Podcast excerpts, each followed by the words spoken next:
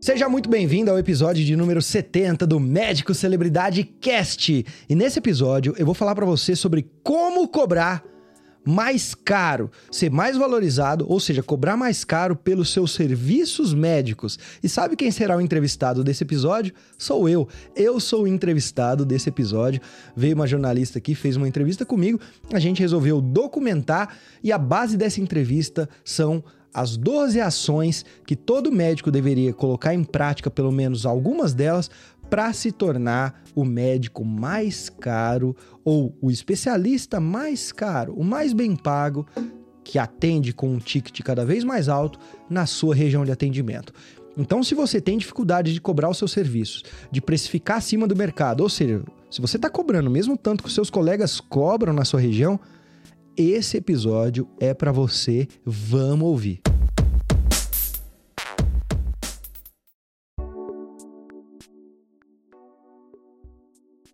Então, Vitor, hoje nós estamos aqui para falar um pouquinho sobre a realidade do médico hoje, a relação com o marketing. E eu queria saber de você sobre isso, quais são suas percepções, como você tem visto é, com seus alunos. Olha, eu vejo que é uma tendência que está acontecendo cada vez mais do médico ele se atentar que não basta mais só viver de consultório particular que é o que acontece, e eu vejo que acontece com a maioria dos meus alunos que colocam em prática ali, o médico celebridade, eles querem dar o próximo passo. Então vamos lá, ele começa falando, Vitor, eu tô em convênio, ou eu tô fazendo muito plantão, o meu sonho é ter um consultório particular, e ele começa a colocar em prática esse sonho, muito suor, demora um tempo, e aí ele começa a viver de consultório, viver de consultório, até que passa um, dois anos, ele fala, opa, esse não é o final, o final do, de toda essa história. Por quê? Porque eu achava que viver de consultório particular era o máximo que eu poderia chegar. Só que eu tô me vendo trabalhando muito, talvez até tanto quanto eu trabalhava com convênio, e recebendo pouco. Por quê? Porque eu ainda cobro pouco. Qual que eu vejo que é a grande tendência agora em 2023? Esses médicos que já estão vivendo de consultório particular ou já estão no caminho, começarem a se atentar para ticket médio, ou seja, o quanto eu cobro pelos meus serviços. Eu estou cobrando abaixo da média, eu estou cobrando, que é o que acontece com a maioria, eles cobram na média. Eles nem fazem conta de taxa de sala, de margem de lucro. Simplesmente, ó, meu colega cobra 200 reais uma consulta, eu cobro 220. Um colega cobra 400, eu cobro é, 390. Ou um pouco para baixo, um pouco para cima, sem estrutura e conta nenhuma. Só que aí ele se dá conta de que é uma outra roda de ratos. Ele trabalha, trabalha, trabalha, e no final ele não consegue ver resultados. E a grande tendência, já que você perguntou, para mim é agora médico levar em consideração o ticket médio, ficar atento para ticket médio e trabalhar para aumentar significativamente os seus honorários, porque no final o médico também precisa ganhar. E aí, ao invés de cobrar 300 reais uma consulta, cobra 500. Ao invés de cobrar um procedimento 2 mil, ele passa a cobrar 2.500. E aí que o marketing entra para como fazer com que mesmo eu cobrando mais caro, eu ainda tenho procura. Essa é a grande tendência que eu vejo. Você percebe alguma objeção na mentalidade deles em relação a isso, mesmo sendo uma percepção que eles estão buscando por isso? Já estão identificando esse cenário? Não, a principal objeção que o médico tem é. Vamos colocar algumas, mas a principal que eu vejo. Ele não enxerga o cobrar mais como algo benéfico para o paciente. Enquanto ele não mudar essa chavinha, enquanto cobrar mais para ele for algo que ele, no fundo, acha que está prejudicando o paciente, ele não vai conseguir cobrar mais. Por quê? Geralmente, quando a gente fala assim, ó, Thaís, eu vou. Você vai atender os seus pacientes, você cobrava X, você vai passar a cobrar 2X. Ele vai pensar, poxa, mas eu tenho até dó de falar pro seu João, pra dona Maria que eu vou cobrar mais. Eu acho que o paciente talvez não vai gostar eu acho que o paciente vai procurar outro. Então ele fica colocando essas objeções. Mas a primeira é: eu acho errado cobrar mais. Sendo que, se você for pensar essa virada de chave, quando você cobra um pouco mais caro, o que, que geralmente você faz? Você entrega um serviço melhor. Porque as pessoas, elas podem ser, em nível de Brasil, até um pouco ignorantes, mas elas não são totalmente ignorantes. Elas entendem quando alguém está cobrando um valor que não é justo E o que, que acontece? Elas não voltam, elas criticam, elas não vão falar para os amigos visitarem, elas não vão gastarem mais nenhum real ali quando a gente se sente injustiçado. Então você vai uma vez só. Opa, tô injustiçado, você não volta.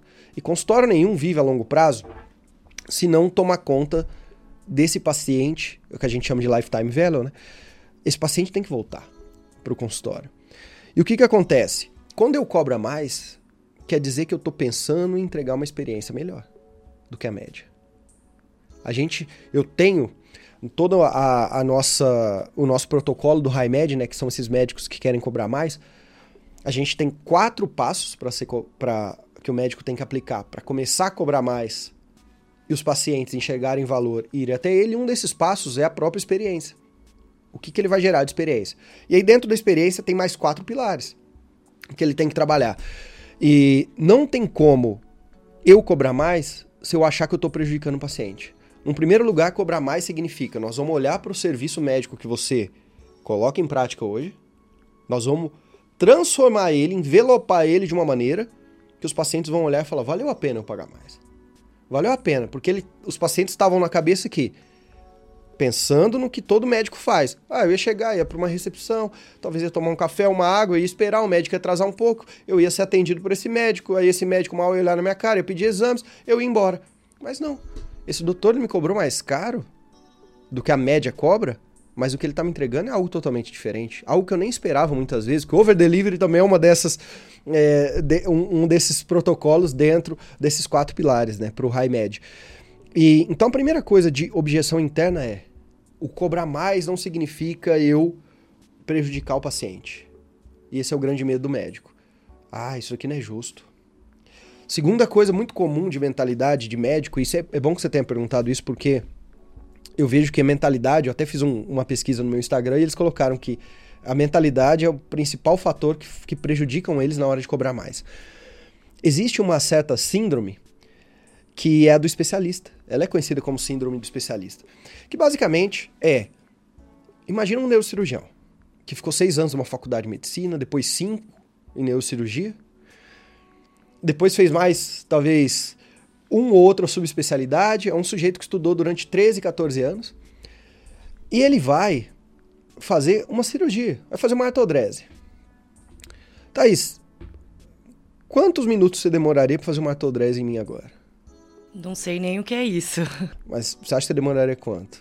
Umas seis horas. Seis horas? Eu acho que você demoraria seis anos. Como é que você ia fazer uma artrodrese em mim? Você não sabe, se você não. Nem medicina você fez, você não, não saberia fazer, né? Verdade. Talvez você demoraria seis semanas, o paciente iria morrer na mesa de cirurgia. Agora, o neurocirurgião, talvez ele faça em três horas, talvez ele faça nas suas seis horas. Tem neurocirurgião que vai fazer em duas horas. Por que, que ele faz em duas horas? Porque ele. Ele estudou para isso, né? Ele se especializou, se dedicou. Tem competência, para começar. Ele tem competência suficiente para fazer isso aí. Então ele pode fazer em seis horas, em duas horas. Só que aí o que acontece com essa síndrome do especialista? Ele se torna, quanto mais especialista ele se torna, mais aquilo é algo, entre aspas, simples para ele. Como é simples para eu gravar um vídeo aqui? Para ele se torna algo muito simples. E quanto mais simples aquilo se torna, isso é psicológico. Mais esse profissional vai achar que ele é um. que ao cobrar mais caro, ele está cobrando mais caro de algo simples.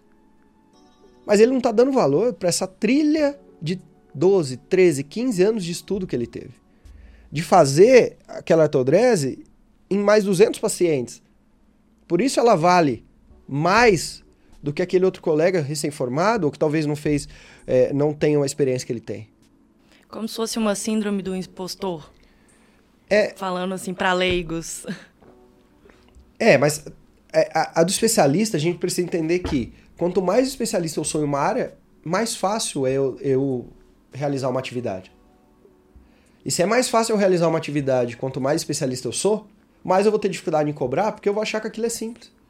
É aquela história que todo mundo já ouviu, né? Que no marketing a gente fala muito, que um sujeito uma fábrica de produção de chips. Esses chips eram de alto valor no mercado, então imagina um pedacinho de chip desse tamanho valendo milhões. E do nada a produção dele parou. Algumas máquinas quebraram. por conta de uma máquina central. E ao parar a produção, ele perdia milhões em um dia. E aí ele chamou, até na história fala, ele chamou o japonês e falou: japonês, vem aqui. Você que arruma as máquinas aqui para mim, você tem um tempo? Tem, vem aqui hoje. E o japonês chegou e olhou, falou: posso aliviar a máquina? Pode. Aí passou um minuto, o japonês voltou, ele falou: ah, agora você entendeu o problema? Eu falei: não, já resolvi. Ah, é? Você resolveu já em um minuto? É, quanto custa? Ah, um milhão. Ele falou, mas você tá louco, japonês? Você foi lá em um minuto, você, você resolveu? Você, como é que você em um minuto você resolve uma coisa e você, você cobra um milhão? Aí o japonês falou, falou para ele. Falou, é, em um minuto eu resolvi porque eu sabia o parafuso que tinha que apertar. Se alguém que não soubesse esse parafuso, ia demorar 10 dias. Você ia perder milhões aqui. Por que, que eu trago essa história? Esse japonês ele tem tudo que o médico não tem hoje. Coragem. Ele, ele sabe apertar o parafuso, certo? É esse neurocirurgião que sabe em duas horas fazer essa artrodrese, em seis horas. É esse dermatologista que, que é resolutivo, que a pessoa que, a, que a pessoa sai de lá e, e olha pro espelho e fala, era isso que eu queria. Eu encontrei a minha melhor versão, eu, uhum. eu me uhum. encontrei a mulher que eu era há 20 anos. E aí ele fala, como ele tem essa síndrome de especialista, quanto mais especialista eu sou, menos eu vou cobrar, sendo que deveria ser o contrário. Uhum. Então, essa é uma questão de mentalidade também. E aquela clássica de medicina ser um sacerdócio. De professores universitários que não querem gerar concorrência, muitas vezes, com seus consultórios e, e, e criam esses dogmas ali com seus residentes ou alunos, que falam para eles e tudo e criou todo esse círculo midiático de que medicina não pode se ganhar dinheiro, que é o SUS, o Estado. E não tem nada a ver. O SUS vai continuar existindo, vai continuar tendo médicos que ainda bem que tem, que não querem empreender, não querem Sim. tomar risco, talvez não tenham nem capital para isso, não tem mentalidade para isso, e tudo bem, e é uma grande parcela. E isso tem que ter, porque é o que faz a saúde de base dar uma desafogada. Vai ter médico que quer empreender em clínica popular, mas tem gente que quer empreender na medicina, e qual o problema? E aí essa coisa da medicina ser um sacerdócio, parece que é errado cobrar. Então você está falando que é possível fazer o bem e ganhar dinheiro com isso, que os médicos isso é uma realidade para eles. Pode ser, pelo menos, né? Quem não vive disso ainda. E aí eu queria te perguntar, seguindo essa linha, o que é ser high med, então? Certo. Ô Thaís, você agora vai ser uma neurologista, tá bom? Ok. Quanto que é uma consulta de um neurologista, Thaís? Uns 400, 500 reais. Em cidade uma cidade interior talvez 300 reais, essa é a média. Então, Thaís, sabe quanto que é a sua consulta agora? 1.200 reais, tá bom? Ok. Você é neurologista, 1.200 reais. Minha mãe tá diagnosticada com Alzheimer há três anos. No começo foi um baque pra gente, mas ela não tinha tanto, é, tanto sintoma, então foi, foi até mais leve do que a gente imaginou. E a gente levou ela no neurologista ali da nossa cidade, que cobrava 300 reais a consulta.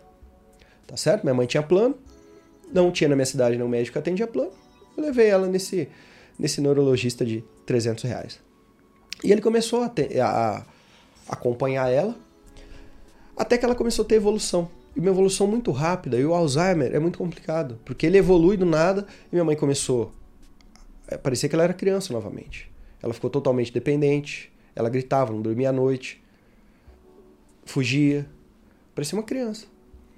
E ela começou a evoluir, evoluir, evoluir. E depois de três anos, a minha família começou a ficar descontente com aquele neurologista. Que dentro de todas as possibilidades que ele tem, ele fez o melhor que ele podia. Mas eu olhei para os meus irmãos, a gente se juntou e falou: vamos tentar algo novo com a, com a mamãe? Vamos.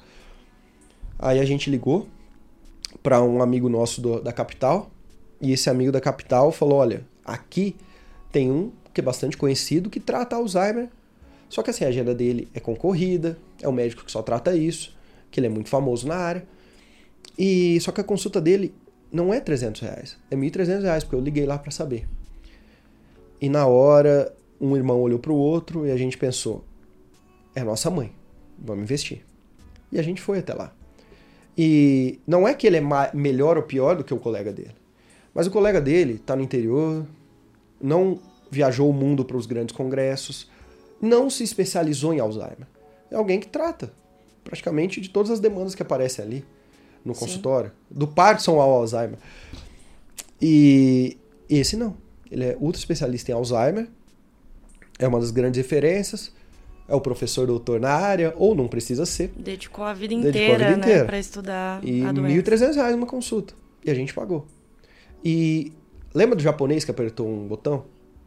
Um, um movimento que ele fez de medicação fez a minha mãe ficar, pelo menos aí, os próximos meses, voltar a ser aquela mulher que ela era? Não, não foi. Mas ela, ao invés de evoluir com a velocidade que estava evoluindo a doença, aquilo ficou estagnado um tempo. E a gente se sentiu muito aliviado. E a gente olhou para aqueles mil reais a mais que foram, que foram pagos e aquilo era assim, um obrigado, mãe, pelo que você fez, eu pagaria isso aqui dez vezes mais. Não e foi gasto, né? Foi, foi gasto. um investimento mesmo. Então, Thaís, como você se sentiu se nesse médico cobra 1.300 reais? Realizado. Que eu cumpri, né, o meu objetivo ali como médico, que é cuidar das pessoas, do bem-estar dela, da saúde delas. E fui para casa tranquilo, sabendo que meu cartão de crédito vai ser pago em dia. Pois é. Porque não tem como a gente falar que isso não importa, né? Vai, importa.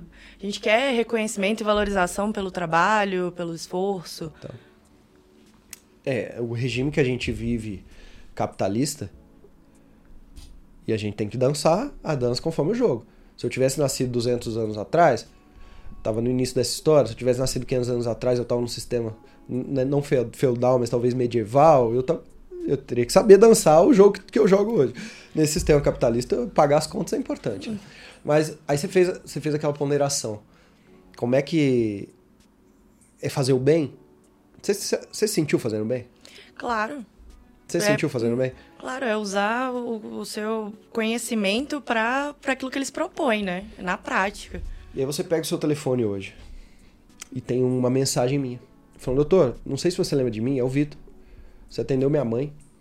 Gente, toda essa história aqui é hipotética, tá? Uhum. Minha mãe, tudo isso aqui é hipotético. Mas vamos lá. Senão daqui a pouco vão achar que, é. que eu sou médica. Pois é. Vou mandar assim, doutora Thaís. doutora Thaís, você acordou seis e meia da manhã e tava no seu WhatsApp. Doutora Thaís, aqui é o Vitor. Não sei se você se lembra, porque o paciente é humilde e ele acha que muitas vezes o médico não lembra mesmo. E o médico geralmente lembra. Não sei se você se lembra, é, há um mês você atendeu minha mãe, a Rosa. Eu vim no interior, é, passei aqui, só quero te dar um feedback, tá? Fazia uns oito meses que a gente não via a mamãe tão bem assim. Você é um anjo, obrigado. Aí ele vai olhar e fala assim: Não, mas eu cobrei 1.300 ao invés de cobrar 300. Só que sabe por que ele cobra 1.300? Porque a consulta lá do, do, do, médico bem intencionado no interior durava 20 minutos. A, a sua durou 55 minutos. Você. E não é só os 55 minutos. E os outros mil e tantas horas estudando Alzheimer que você, que você fez. Isso tem que estar no preço. Então, pra gente finalizar essa questão de mentalidade, é fazer o bem. Você é tá entendendo? É fazer o bem. Se aplicado dessa forma. O que não pode é, vou entregar um serviço, igual todo mundo entrega. Mediano, chamado famoso medíocre. Vou empurrar, empurroterapia. Vou empurrar coisa para o paciente que ele não precisa. Assim eu cobro mais caro. Aí já não é o papo que a gente está tendo, aí é, é outra coisa. Aí não você é. tá falando de ser ético, né? De... Exatamente. E aí você falou assim, o que é ser high med? Basicamente, eu tenho um encontro que eu faço anual. Tenho um curso chamado Médico Celebridade, que a gente já graças a Deus, milhões de. Milhões não, milhares de alunos, tá? Milhões. Mas que seja, milhões, é, tá profetizando já. É, é, Vendo o futuro. Tem mais aluno que médico no Brasil. A gente tem milhares de alunos nesse médico celebridade, ele existe desde 2013. E muita gente mesmo, você vai ver é, depoimento para todo lado. E desses médicos celebridades, nem todos eles conseguem viver de consultório particular, por quê? Nem todo mundo coloca em prática o que é, o que é falado. Mas muitos colocam em prática e conseguem viver de consultório particular. E aí ele começa a viver de consultório particular e no começo ele entra no médico de celebridade falando: esse é o fim. Comecei a viver de consultório particular, tá tudo bem, solta a bomba, fica feliz e que bom que minha vida é assim. Sou o rei. Mas depois de um ou dois anos, por quê? Porque nós seres humanos a gente tem essa tendência mesmo de procurar evoluir. Procurar né? evoluir. Você chegou num, num, num, num degrau da escada, você vai querer ir para outro degrau. É natural. Essa é a ambição. E quem vive de consultório particular geralmente tem uma ambição. E tem que ter, que é sadia. Essa é a ambição sadia. E essa pessoa chega ali ela fala assim: ó, esse não foi o fim, não, Vitor. Você me enganou. Eu achei que era viver de consultório particular, mas eu tô trabalhando muito. Aí eu falo, tá, mas quando você está cobrando sua consulta, no seu procedimento, tal, que a média cobra. Eu falo, não, nós conseguimos, então o médico celebridade te levou para um passo de viver de consultório particular ou próximo a isso, mas o seu próximo passo agora é ser mais caro. Você é a neurologista que cobra 1.300. 1.300. Eu quero que você seja uma das mais caras, com méritos, merecimento por isso, mas uma das mais caras da região, se não a mais cara. Esse é o próximo passo. Trabalhar uma coisa que é chamado ticket médio. Que basicamente é: Doutor, quantos pacientes você atendeu esse mês? Vitor, atendi 100 pacientes. Doutor, qual foi a sua renda no final do mês? Vitor, minha renda foi 10 mil reais. Aqui é hipotético, tá, gente? 10 mil, se eu divido por 100, dá 100. Então, 100 vezes 100, 10 mil, certo? Cê, Sim. Nós somos... É, de humanas, eu tô aqui já. Nossa. Igual o meme, já, tá... já pensando. Mas, ó, é isso. 100 vezes 100 é 10 mil reais, tá certo? Ou seja, Thaís, quanto em média cada paciente gastou no seu consultório? 100 reais. É a média, isso é o ticket médio. Eu, é só pegar a sua receita, dividir pelo número de pacientes. E aí você tira 10 esse, mil, esse valor. 10 mil dividido por, por 100 pacientes, 100 reais o paciente gastou. E aí a gente fica naquela roda de ratos. Eu preciso fazer marketing para ter mais paciente, para ter mais paciente. Eu falo, pera lá. Você já tá, você já tem uma agenda, ok? 80% ali de, de movimento? Tem. E se, se, se esse seu paciente, na média, não gastasse mais 100, gastasse 140, 150, 200, 300? Essa é a linha tênue entre você chegar no final do ano e trocar a BMW, a Mercedes, o Porsche entre viajar duas, três vezes por ano com a família ou só trabalhar para pagar as contas. É ajustar agora ticket médio, é olhar para a minha gama de serviço médico e falar como é que eu aumentaria isso. E aí, eu estava no, high, no Mad Million, que é esse encontro só de médicos celebridades que já faturam acima de um milhão e que são, estão muito bem, obrigado. E a gente conversando ali, né, numa rodada que a gente chama seeding, né, cada um vai lá e fala o, quais foram os resultados do consultório, o que é que tem que quer colocar no próximo no próximo passo. A gente notou que to, todos os que estavam ali, eles cobravam muito acima da média. Então, enquanto a média do clínico na cidade cobrava 400 reais, esse sujeito estava cobrando 900, 1.200, 2.000. Enquanto a média dos cirurgiões cobrava um plástico, por exemplo, cobrava 10 mil uma lipo, esse cobrava é, 15. 50% a mais. Enquanto as dermatos faziam protocolos de 3, 4 mil reais com o paciente, essa dermato fazia de 25, de 30 mil. Você começou a perceber que tinha uma discrepância Não, ali, total. então, entre um e outro nos faturamentos. Exato. Eles não é, eles não chegavam a esse faturamento de um milhão no Mad Million porque eles atendiam no volume. É porque eles atendiam no ticket médio. E aí a gente começou a entender. Aí a discussão virou isso. Por que, que então você consegue cobrar mais caro? Aí disso veio o conceito de high med. De high, ma é, maior, né? essa, essa questão high, maior, que tem o high ticket, e med do médico. Então, o high med nada mais é um médico que cobra acima do mercado, com toda a competência que ele tem, com toda a justiça, com toda a ética, mas ele está acima, o valor dele está acima. E o que essas pessoas têm em comum? E aí a gente teve que desconstruir tudo isso. E aí é interessante quando você pergunta o que é high med, porque muita gente acha que quando eu falo cobrar mais caro é luxo. Eles confundem ser high med com um consultório luxuoso a ser um médico que só lida com público AA luxuoso. Uhum.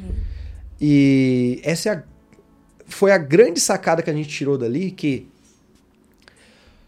praticamente, todo, praticamente todos, não, todos os médicos que estavam naquela, naquela roda de 20 médicos Sim.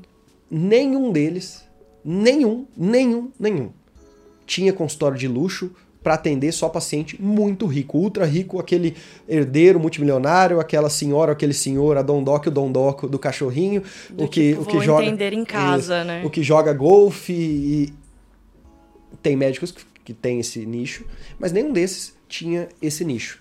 Esses médicos, eles ficaram multimilionários atendendo pacientes, que é claro, numa média, não é a população, não é esse retrato da população do Brasil carente, Sim. mas são pessoas que atendem.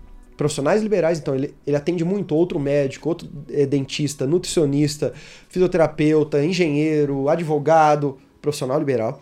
Ele atende muito pequeno empresário.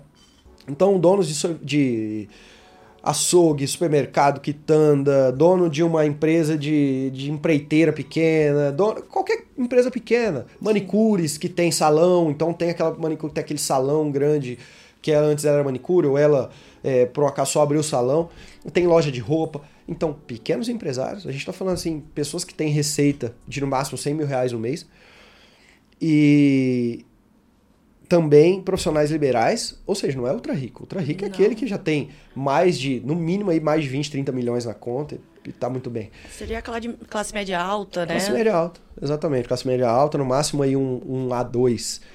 E um terceiro público que eles atendem muito também. O público de funcionários de multinacional ou de empresas grandes já estruturadas que tem nível no mínimo de coordenação. Coordenadores, é, não precisa ser gerente. Um coordenador que já ganha ali seus 10, 11 mil. Um gerente, um diretor de empresa, um secretário de, de, de multinacional, secretário ali da presidência.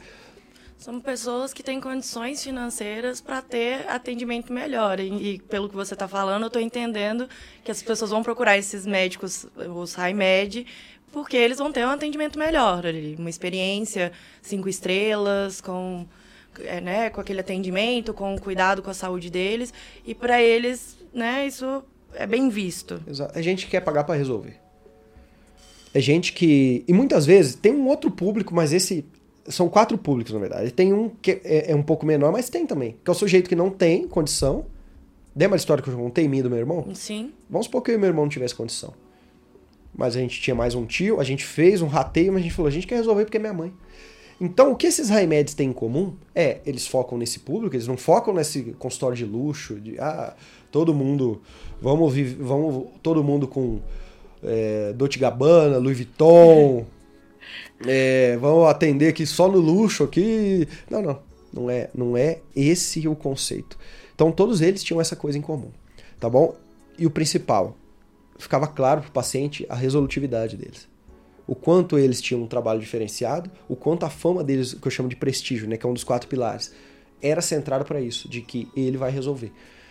É claro que tem depois um ajuste de imagem, tem que ter um trato fino ali no consultório, mas não é nada de luxo. Então, essa é é uma grande sacada que a gente teve, que nenhum deles ali era um público de luxo. Eu mesmo não sou. Eu vim de família humilde e eu não consumo coisas de luxo.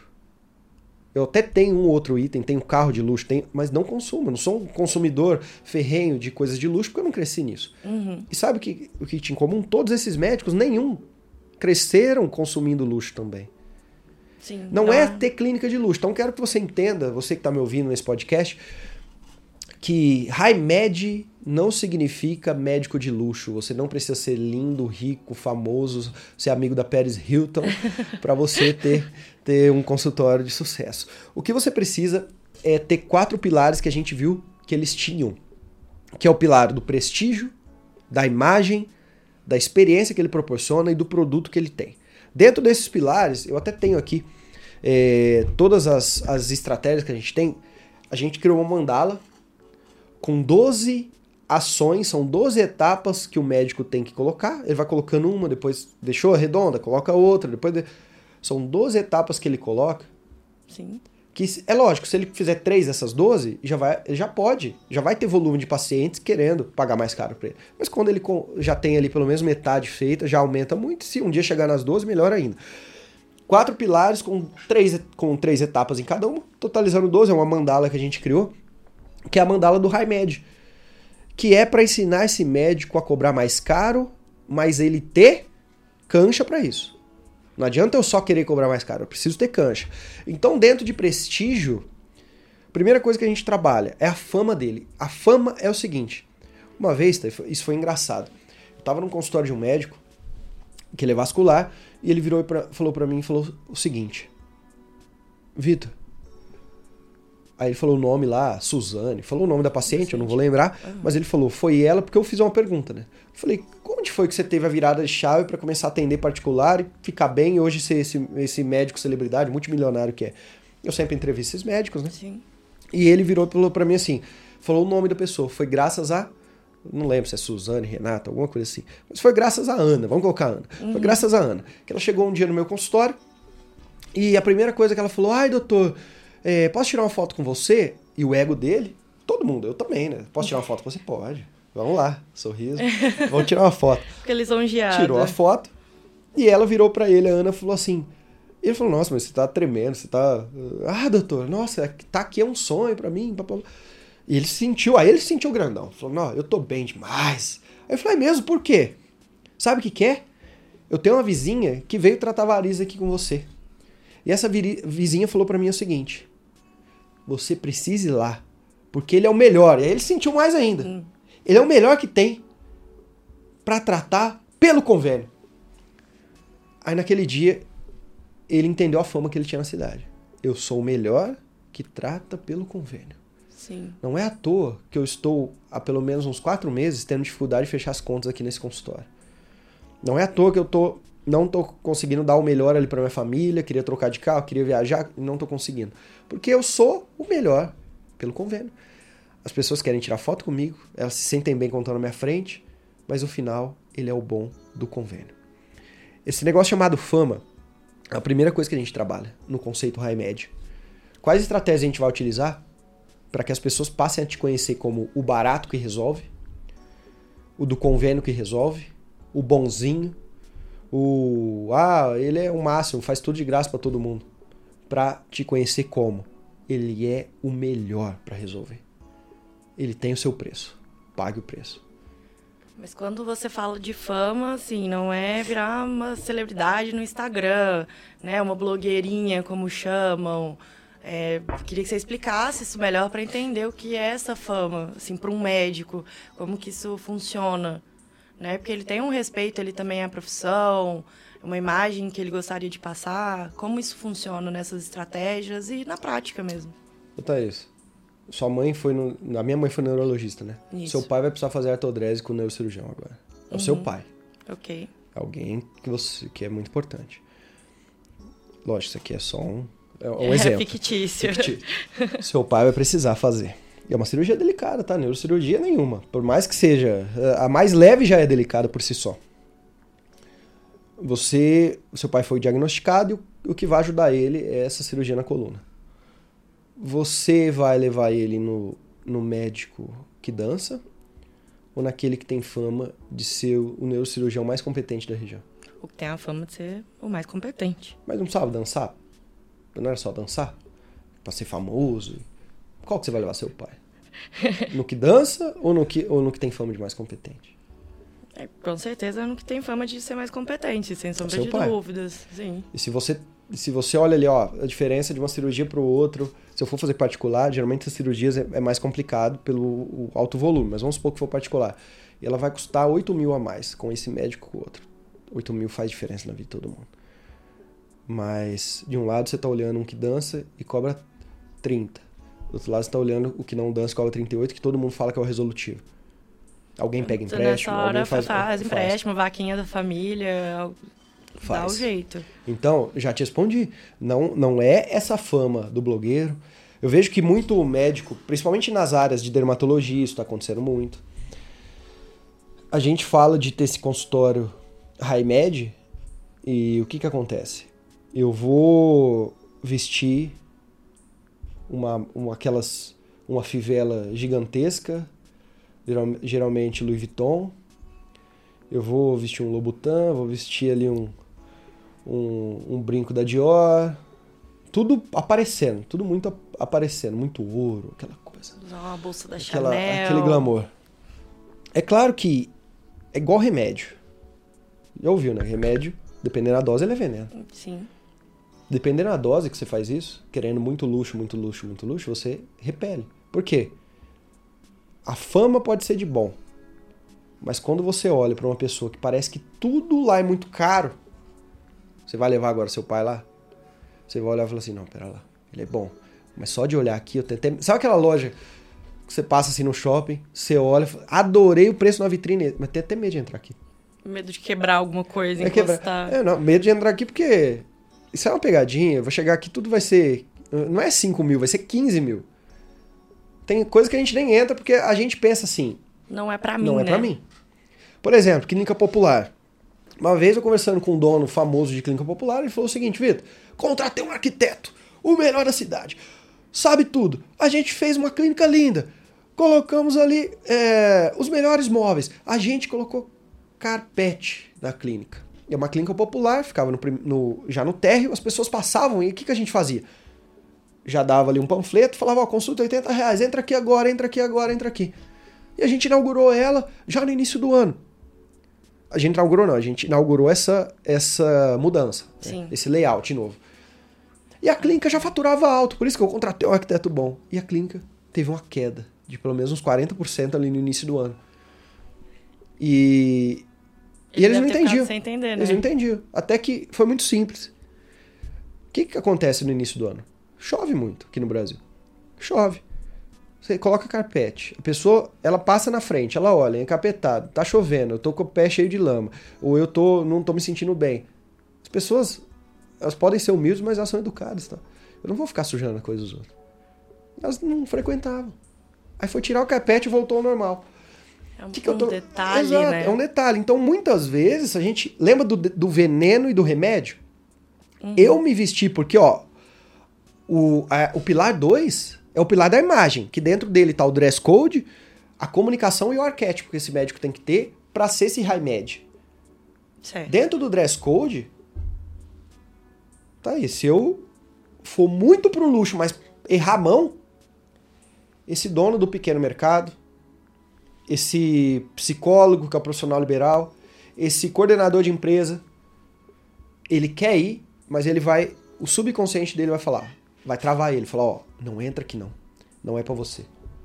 Vai dar, né, uma, um Exato. de- Então de tem limite pra pertencimento. isso. Tem limite pra isso, pra não virar um veneno.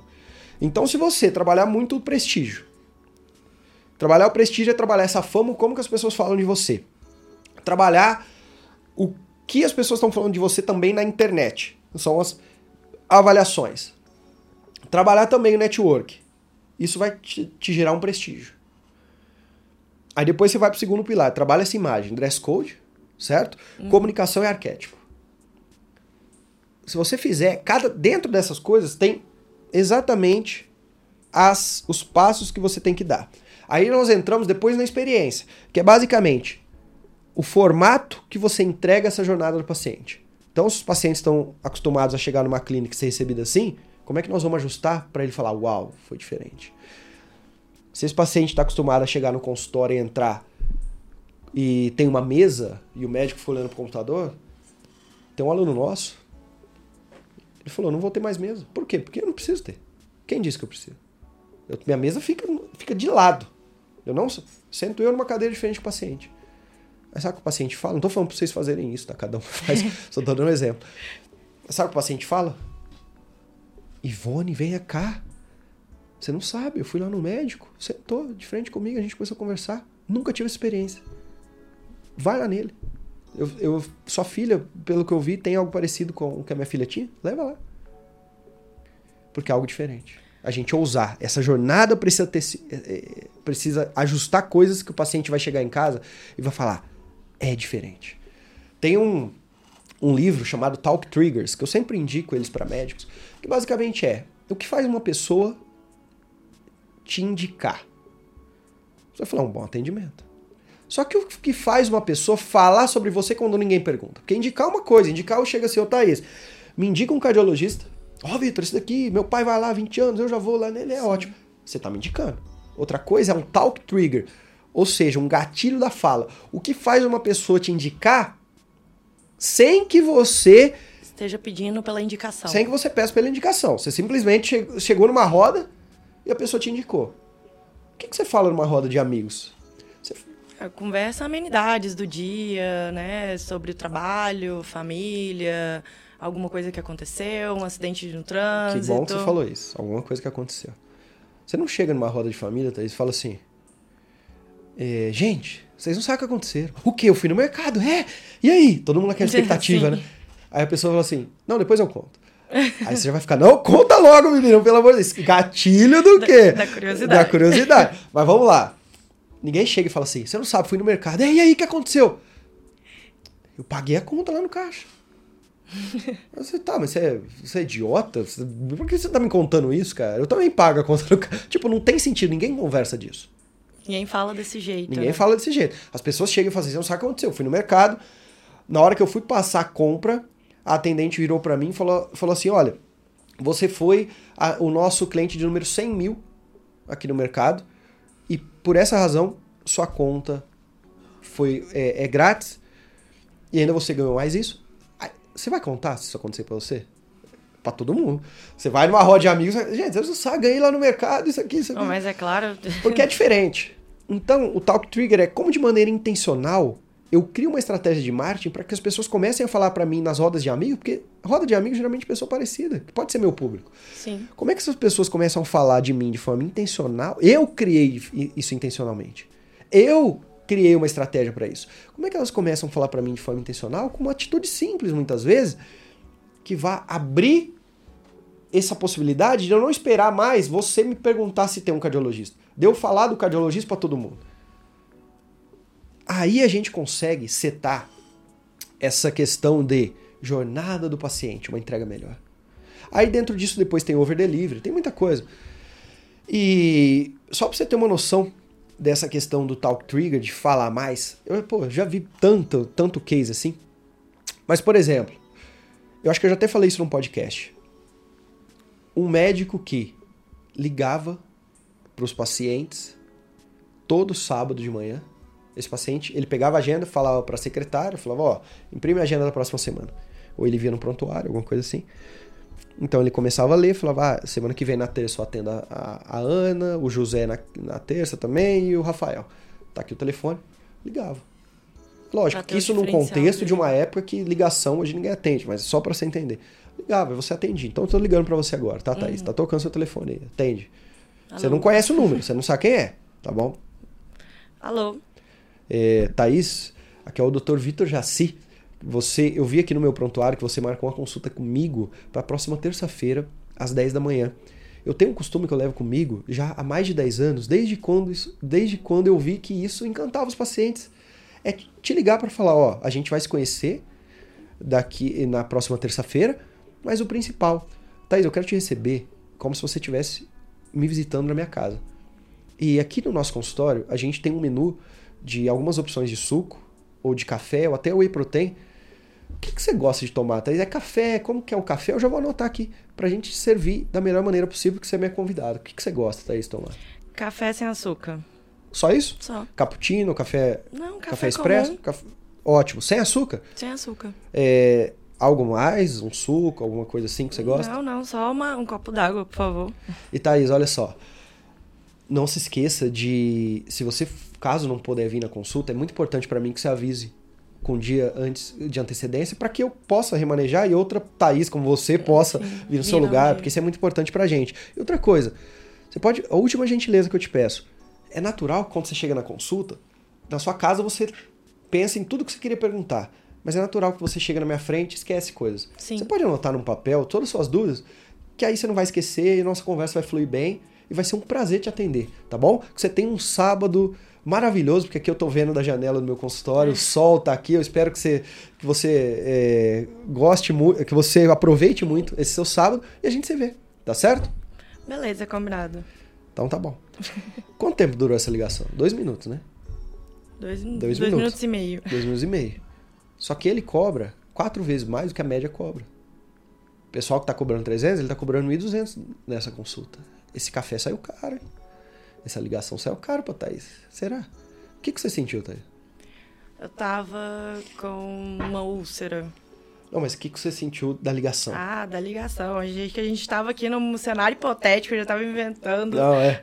Mas sobre, sobre essa ação que eu, que eu fiz, se você, se o médico te ligasse e falasse exatamente como eu falei. Eu sentiria estranhamento, porque não é uma coisa comum de se ver. Ele estaria rompendo uma barreira, um imaginário daquilo, e eu me sentiria mais próxima dele, mais confortável. né? De Exato. me abrir, abrir questões íntimas, porque saúde é uma coisa muito íntima, né? Ó que legal. Primeira coisa que você falou em estranhamento. Se a gente for pensar nesse pilar, certo? Lembra que eu falei que tem os pilares, aí nós temos esse pilar da experiência. E aí eu te falei que uma das coisas é intencionalmente a gente fazer um talk trigger. Qual que é a primeira coisa para um talk trigger funcionar? Sensação de estranhamento. Quando você vai no mercado, e você, você é o cliente número 100 mil, vai ganhar a compra. Você vai achar aquilo normal? Então, É obviamente Então a que primeira não. coisa é estranhamento. Então ele cumpriu o papel. Você sentiu um estranhamento. Só que você falou, olha só que médico. No final, se ele for simpático também, do jeito que eu fui aqui, você não vai falar, ó, que, que simpático. Aí você falou pra mim que agora vai ser até mais interessante, porque quebrou um gelo, eu vou chegar no consultório dele, Mais tranquilo. vou falar mais, vou estar mais tranquilo. Eu não tô falando pros médicos fazerem isso, aqui eu só trouxe um exemplo, tá? É, de o que acontece. Aí você pluga isso com over delivery. Qual que é a base de um over delivery? A pessoa não esperar. É eu entregar mais do que é esperado. Thaís, você vai vir aqui no meu consultório e você vai ganhar um carro. Você vai ficar feliz? Vai. Obviamente. Mas, vamos- mas aquilo não, é- isso não é over delivery se a partir do momento que você já sabe disso. Você já fez a consulta sabendo que você está pagando a mais porque você vai ganhar o carro. Você pagou 60 mil a consulta e está ganhando um carro de 60 mil. Você falou, pô, então ela por ela. Elas por elas. E, mas você já sabe. Agora, você chega no meu consultório e eu viro pra você no final. Você é essa paciente que tem a, mão, a mãe com Alzheimer, certo? Então sua mãe é aquela que tem Alzheimer. E eu chego no final, falo, Thaís, minha mãe também passou por, não é Alzheimer, mas passou por um- uma fase muito ruim. Eu não sei se você acredita ou não, mas eu costumo dar para meus pacientes uma pedra que é de selenita.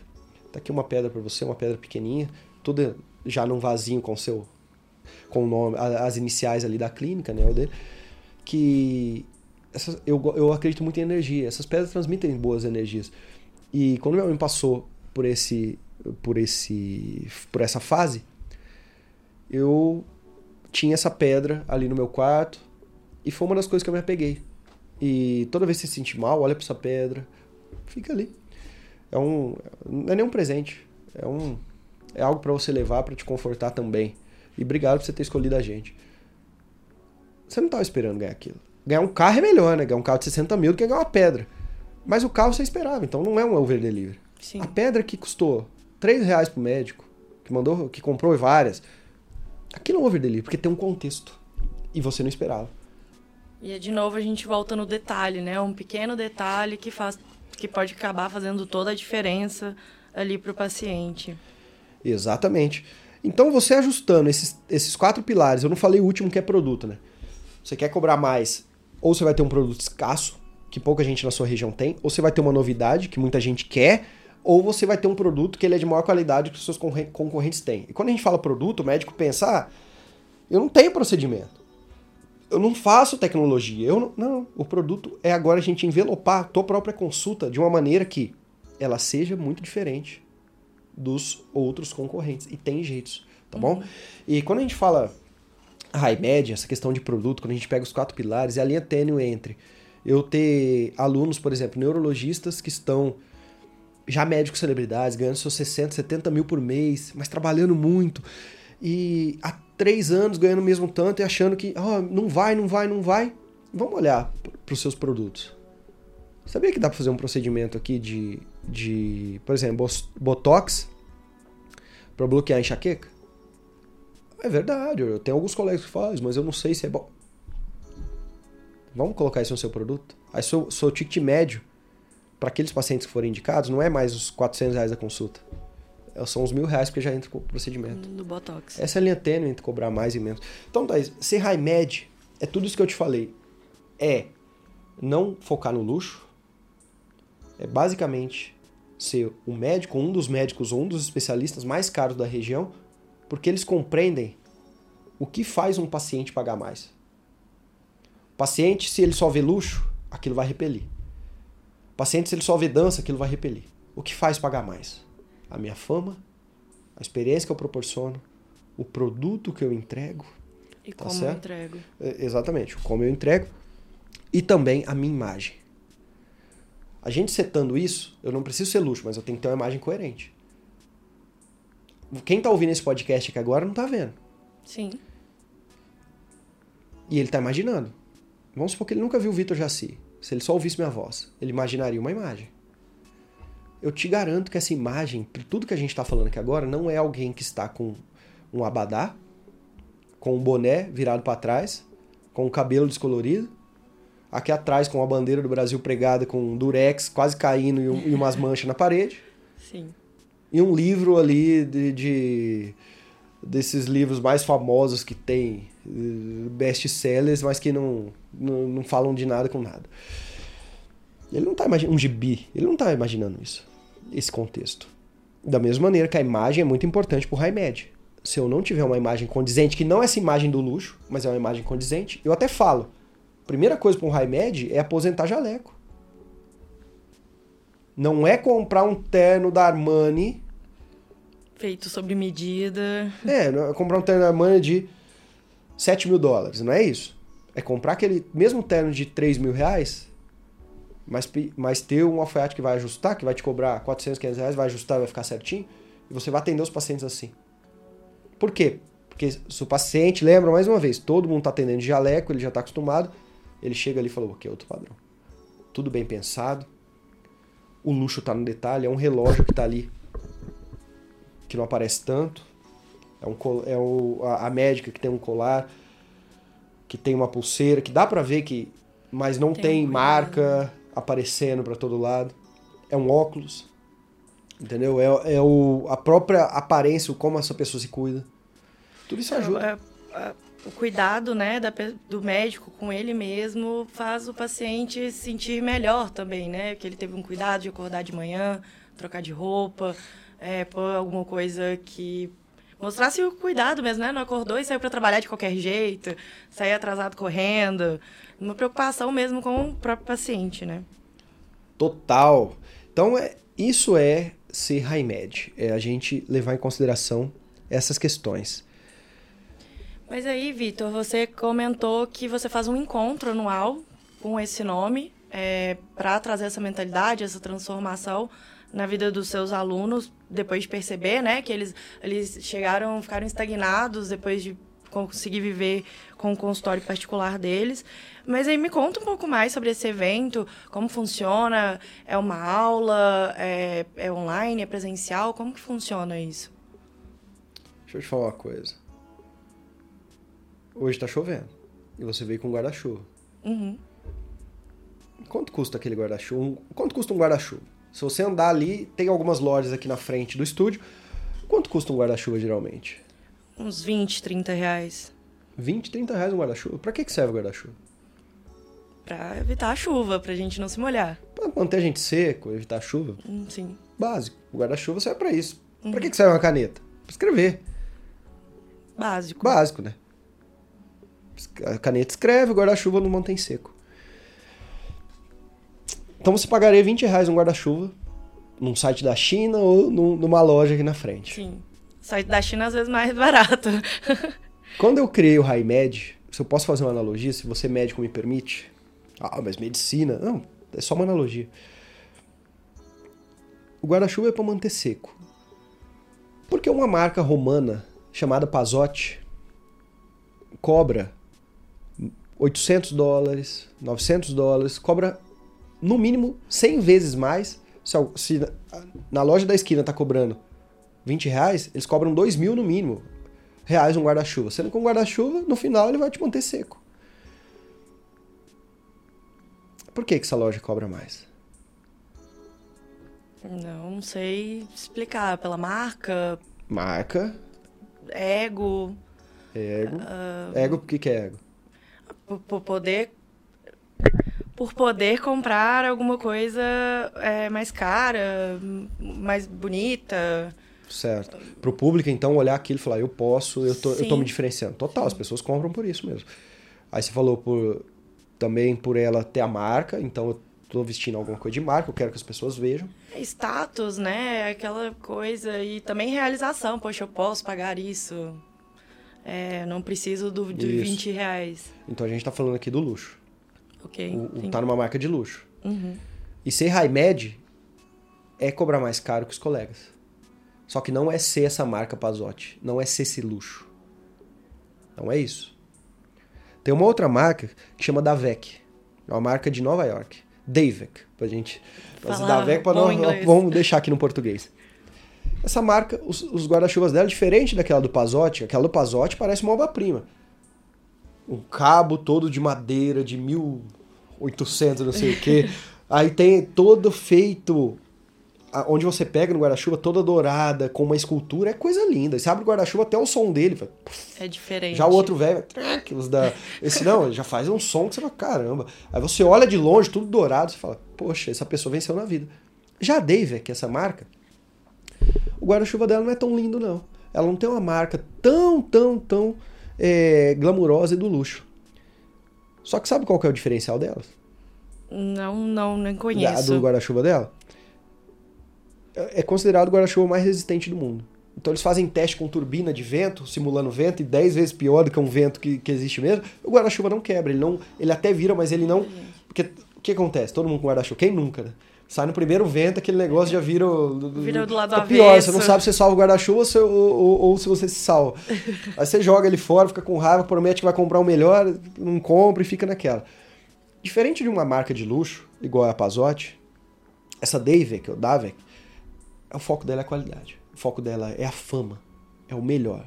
É o mais garantido, é o mais existente. Sabe quanto custa o guarda-chuva deles? Você falou 800, reais, 800 dólares é. o outro, talvez uns 50 dólares, não reais, mas dólares. É o mesmo preço. Os dois. Os dois? Os dois têm o mesmo preço. Ou seja, nesse mercado do, do ganhar mais, do high med, do cobrar mais caro, vence tanto quem foca em marca, branding, luxo, quanto em quem foca em qualidade. Os dois podem vencer. Só que eu te garanto, você vai cobrar caro no mercado de luxo, você não vai ter volume. Ou você fica achando multimilionário pra rua inteira aqui. Socialite, você fica trombando. Eu vou no shopping, nossa, eu trombo toda hora. Eu, cada virada que eu dou uma socialite, olhando para mim, dependendo do shopping, pode até ser que seja, mas é difícil, gente. O da qualidade tem volume. Mas olha que legal isso que você falou agora. Uh, podem ter médicos escutando a gente que pensa igual a mim, que é a Dave que era mais barata porque ela só tinha qualidade, ela não era glamurosa, dourada, é, com cabo de madeira, igual você falou. Então, você está falando que a gente está vendo pelo um prisma errado, que tem outra forma. Talvez Exato. essa é a sua proposta? Essa é a minha proposta. O High Med, ele é um evento é, anual, que a nossa proposta é, durante três dias de imersão, imagina um local onde tenha centena de médicos, uma centena de médicos, todo mundo com uma única missão. Sair depois daqueles três dias com a prim primeiro mentalidade, nós que quebrar toda essa crença de eu não posso cobrar mais caro, sacerdócio, toda essa ladainha que a gente ouve. E chegar com a seguinte planejamento em casa. Em X meses eu vou ser o especialista ou um dos especialistas mais caros da minha região. Não só ser caro por ser caro, mas porque agora eu vou entregar um serviço diferenciado, eu vou ter uma fama diferente, eu vou plugar um marketing diferenciado também, vou trabalhar minha imagem e vou ser capaz de cobrar mais caro de uma forma justa, porque o paciente está enxergando o valor naquilo. Então, o HiMed, ele vem, é um evento que vem pra gente construir isso que na medicina ninguém fala. Parece que é feio falar de ganhar mais. É, o, o, que é feio é, é, não falar de entregar mais pro paciente. Uhum. De re, não resolver pro paciente. O ganhar mais não deveria ser feio. Feio é não resolver, não ser resolutivo. Não entregar mais. Não, o paciente não sair com uma sensação de, opa, aqui eu fui bem tratado. E o HiMed, então, é um evento que imagina três dias, médicos despidos de qualquer ego, de qualquer status, de ah, eu tenho que ir com a melhor bolsa, se for lá, não, não é isso.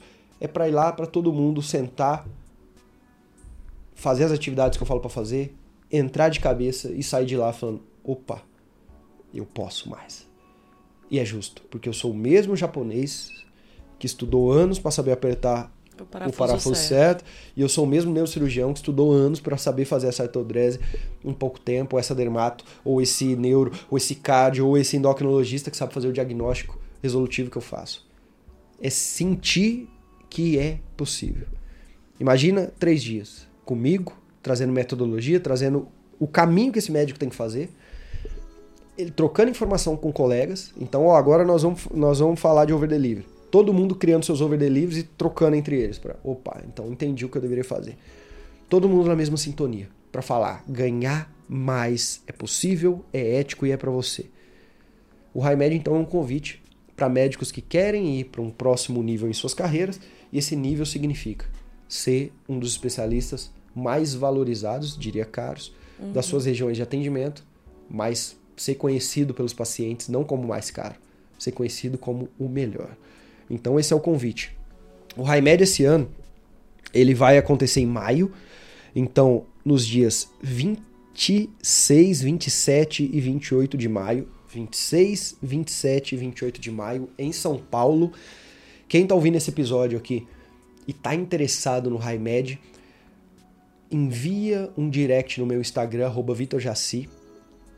Não precisa ser maiúsculo ou minúsculo, só precisa ser tudo junto. High, H-I-G-H, de High, é, Med, tudo junto, então M-E-D, High Med. Envia no meu Instagram, então, High Med que a gente, a minha equipe e eu, Vitor Jaci, nós vamos tirar essas informações. Um evento que está todo mundo convidado se quiser somar. Se for com essa mentalidade de isso é possível, é isso que eu quero.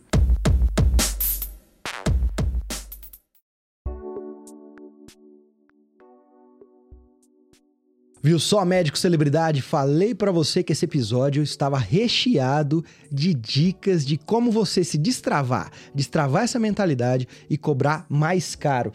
E para você que ouviu esse episódio até o final, ficou o convite para comparecer e se inscrever no evento High Med que vai acontecer em São Paulo nas datas 26, 27 e 28 de maio entre em contato no meu direct com a palavra RaiMed para mais informações. Do mais, viver de consultório particular é para você, ganhar mais, cobrar mais caro também é para você e até o próximo episódio do Médico Celebridade Cast.